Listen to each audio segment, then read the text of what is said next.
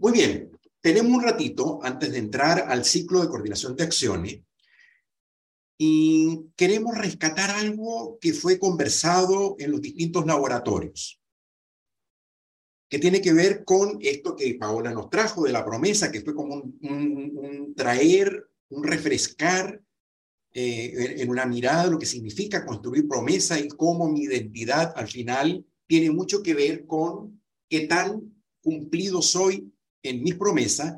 Yo lo resumo en una frase que a mí particularmente me encanta. ¿Cuánto vale tu palabra? O sea, al final para mí, para mí, es la síntesis de cuánto vale mi palabra. Cuando yo hablo, ¿es moneda dura o es una moneda blandita? Y en dónde es moneda dura y en dónde es moneda menos dura. Y a todos nos pasa que es como situacional.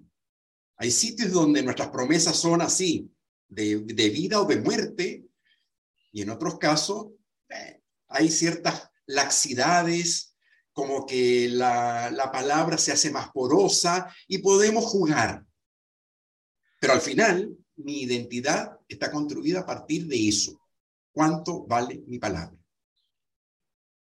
Pregúntese ustedes, ¿cuánto vale la palabra de ustedes, de cada uno de ustedes? ¿En dónde vale mucho y en dónde está valiendo menos? Y dentro de esto, del valor de la palabra, aparece lo que le acabo de comentar a Raúl. Pediste y te aceptaron. Él hizo una petición. Quiero cambiar de panorama. Quiero cambiar de escenario de aprendizaje. Me parece muy bien esto, pero creo que esto otro es lo que a mí me sirve, me conviene y es lo que quiero experimentar. Dado esto, esto, esto, él debe haber construido su argumentación hizo su petición, alguien le escuchó y fue aceptada. Y luego está aquí. Bienvenido, por cierto. Ustedes en los laboratorios hablan de las peticiones. Entonces la pregunta que quiero hacerles es cómo son ustedes pidiendo. ¿Cómo son ustedes pidiendo? No me digan bien por favor, ¿cómo son ustedes pidiendo? Podemos usar el chat. Déjame ponerlo. Muy bien. Hay un dicho en México que dice que en el pedir está el dar. Ah, qué bonito. Gracias, Raúl. En el pedir está el dar. ¿Y sabes qué? Bonito porque, oh, porque no solo, no solo aparece la posibilidad de que me den cuando pido, sino también cuando pido doy. ¿Sí? Y en el mundo de las organizaciones es fundamental el aprender a pedir. Pero no me han respondido a la pregunta, ya voy con eso. Depende del contexto, Ronen. Muy bien.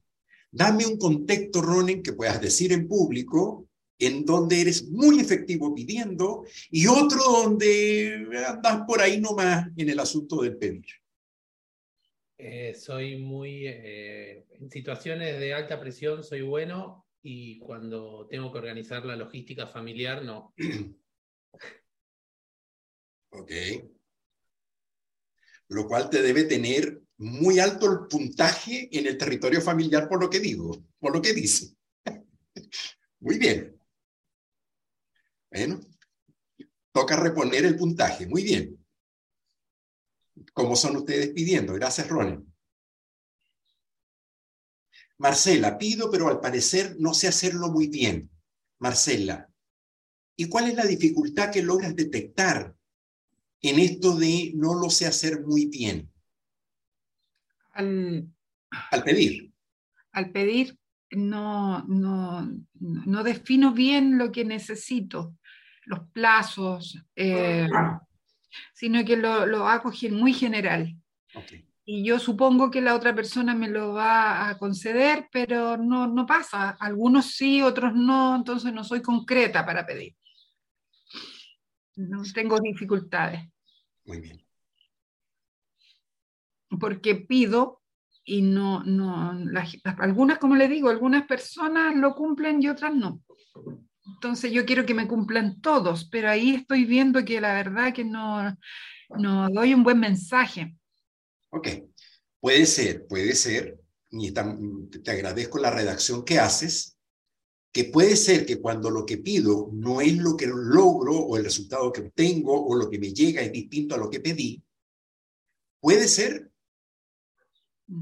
que al final fui yo quien no hizo bien la petición. Ustedes vieron los verbos, vieron los tiempos, vieron la importancia de ajustar bien la mira cuando pedimos algo, de tener claro a quién le pido, qué le pido, eh, quién pide, para cuándo lo pido, eh, las obviedades involucradas en cada petición y el estándar de satisfacción. Es decir, al final, ¿qué pido? Eh, hace tiempo atrás con, con mi esposa decíamos un, comentario de, de, de, petición con los hijos, grandes ya, adolescentes, cuando eran chicos, lavar la losa, lavar los platos en la cocina, era una labor que se hacía meticulosamente. En la medida en que fueron creciendo, por alguna razón el estándar de cumplimiento de la petición de lavado de plato, no sé cómo ni por qué, fue deteriorándose hasta el punto que lavar los platos era apenas lavar lo que estaba dentro de la taza grande y todo lo que estaba alrededor tirado, tazas, vasos y todo eso, quedaba para que alguien se hiciera cargo. Y finalmente ocurre que el estándar de lavado de losa implica, es como un tema familiar, no solo lavar todo lo que está, es el limpiado de la mesa, es el ordenamiento de todo, y que la cocina quede lista para volver a ser usada posteriormente. Ese es el estándar. Pero en la petición pareciera ser que de alguna forma el estándar no fue claro y al final termina pasando lo que está pasando. Bien, estándar, cuando pedimos. ¿Qué más? Eh, quería quedarme con Karen, que hizo un comentario hace rato de me cuesta pedir para mí, no así para pedir para otros. Karen, gracias por compartir esto. Es fundamental. No te veo, Karen. No te veo. lo que pasa es que estoy enferma en cama. Eh, por eso no prendo la cámara, pero eh, me pasa mucho que cuando tengo que pedir em, alguna solicitud para favorecer a otro o a otros o con un objetivo en común, me sale súper fluido, no tengo ningún problema, eh, nada, ni siquiera me lo cuestiono. Pero cuando tengo que solicitar o pedir ayuda para mí o que me gestionen algo que, que, nos, que me favorezca o que nos favorezca como equipo, eh, me cuesta mucho eh, y yo te diría que el 90% de las veces asumo yo la responsabilidad por no pedir. Muy bien. Sí. Gracias por poner eso último, Karen, porque al final es lo que nos pasa en las organizaciones. O sea, el tema de la petición es por, por default un tema que estrictamente tiene que ver con los resultados y la manera como coordinamos cada vez que distintas áreas, departamentos y equipos se ponen de acuerdo para construir resultados comunes. Pedir enriquece las posibilidades, multiplica mis manos, me permite, me quedo con lo que Raúl Castillo decía hace un momento, eh, cuando pido doy, el pedir habilita el dar. Y esto tiene que ver con el sentido de pertenencia, de compromiso y de responsabilidad. Temprano alguien dijo, la responsabilidad no se delega. Y cuando escuché esa expresión, pensé, mm, no siempre. A veces necesito incluso delegar la responsabilidad. Y eso implica un tipo de petición particular que hace que el otro tome la responsabilidad, se empodere y se haga parte. Hacerse parte. Y, el sentido de pertenencia es un resultado derivado de la construcción de peticiones. equipos colaborativos, equipos donde la delegación es la habitualidad, la confianza es el piso, tiene como fuerte sello la capacidad de delegar. Y ahí me hago cargo de lo que Karen nos dice hace un momento, cuando frente a la urgencia, el apuro, necesito que las cosas sean bien hechas.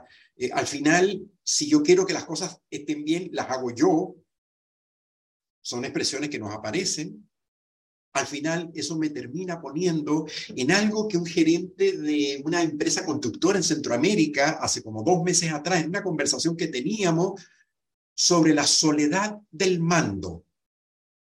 Él hablaba y, es algo que probablemente a ustedes les ha pasado, la soledad de la responsabilidad, la soledad del mando. La vacuna frente a la soledad del mando es la competencia de la petición. Si yo quiero construir un espacio no solitario, sino colaborativo, integrativo, con responsabilidad compartida, la petición es mi llave maestra para salir de la soledad del mando. Y este gerente, cuando estuvimos en un taller parecido a este, cuando ve y se da cuenta que es tan simple, tan disponible, la tengo en las manos, lo único que tengo que hacer es aprender a pedir bien, nada más. Se le abrió un mundo. La semana antepasada volvimos a conversar, por casualidad, por otro tema distinto. Y le pregunté, ¿y cómo te ha ido en la soledad del mando? Y se rió, me dijo, una, dijo una grosería centroamericana que no puedo repetir, me dice, Miguel, o sea, es insólito. Ahora, hasta con mis hijos y mi esposa, se me abrió la posibilidad de no estar tan solo en todo lo que hago.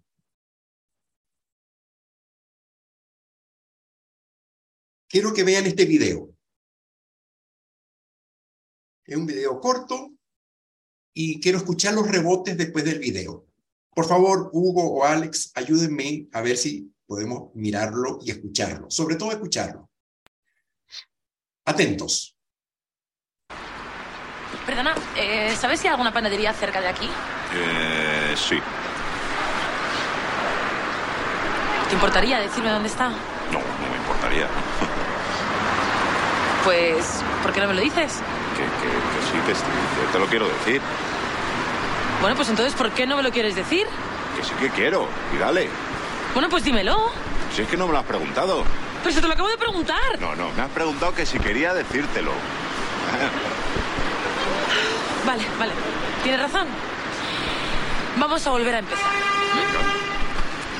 ¿Dónde está la panadería? ¿Qué panadería?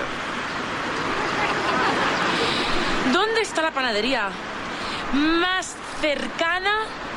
¿Pero la más cercana a dónde? ¿Dónde está la panadería más cercana de aquí ¿La panadería más cercana de nosotros ahora? Ah, esa panadería. Aquí. Ana, ¿tienes fuego? Eh, sí.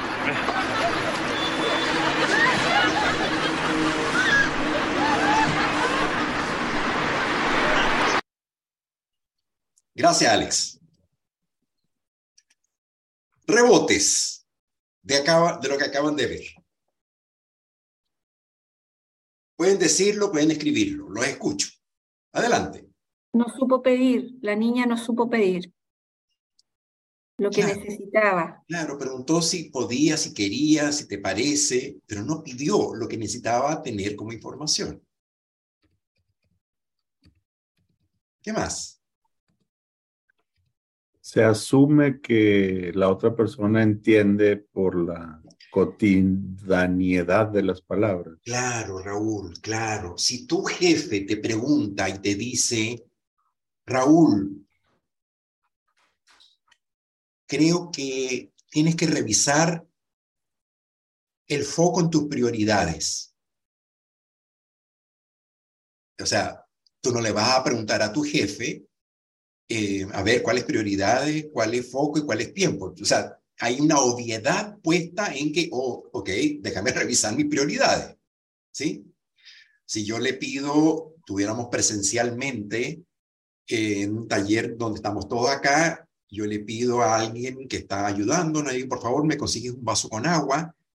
Eh, obviamente, esa persona no va a ir al baño, en la taza del baño, va a recoger con el vaso y va a traer un vaso de agua del baño. ¿no? O sea, yo espero que sea en el botellón de agua filtrada en donde me va a traer el agua que quiero.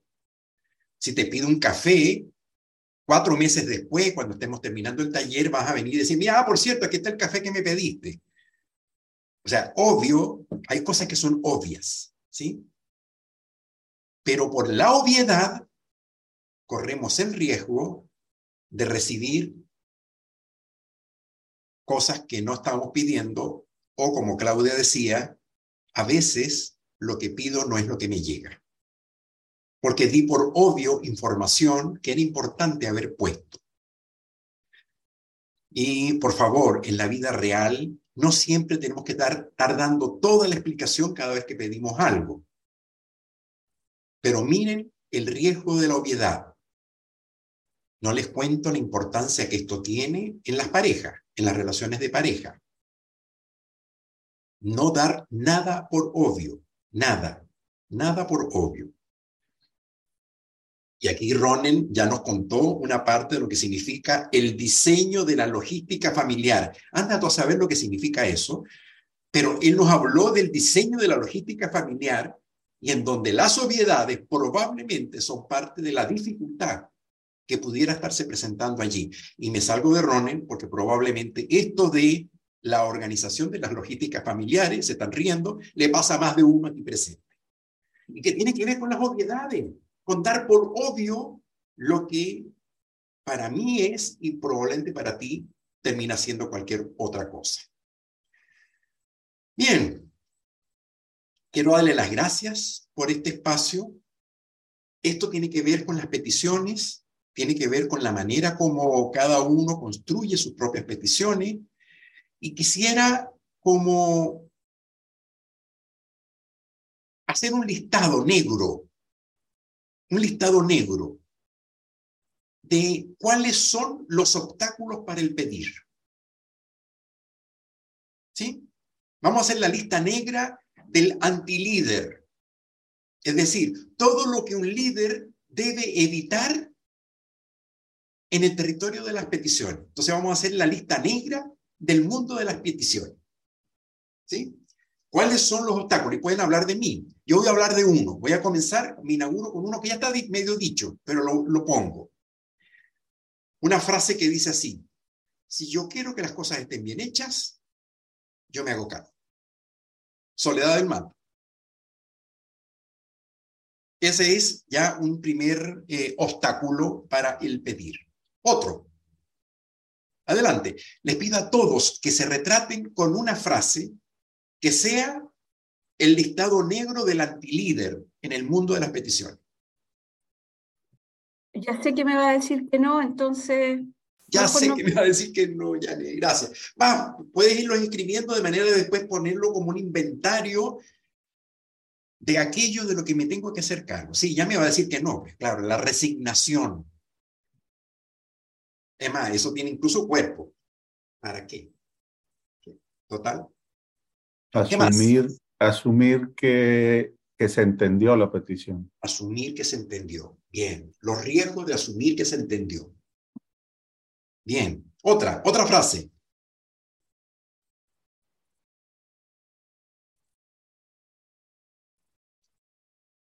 Nadie lo hará mejor que yo. Perfecto. Asumí que se entendió.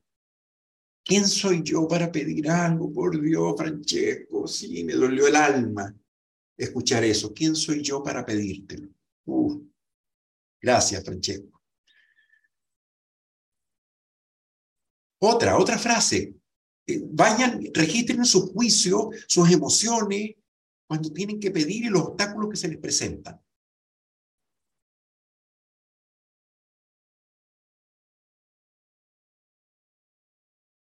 adelante, pónganla, pónganse. Ok, esa está buena. Claudia, ya te lo dije una vez, no lo vuelvo a decir. Te lo he dicho tres veces. A la cuarta vas a recursos humanos.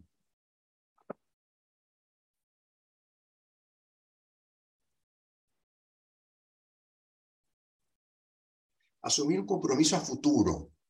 ¿Cómo será eso, Francesco, como frase negativa? Eh, que no pido porque no me quiero comprometer a futuro. Ah, claro, gracias, sí, claro.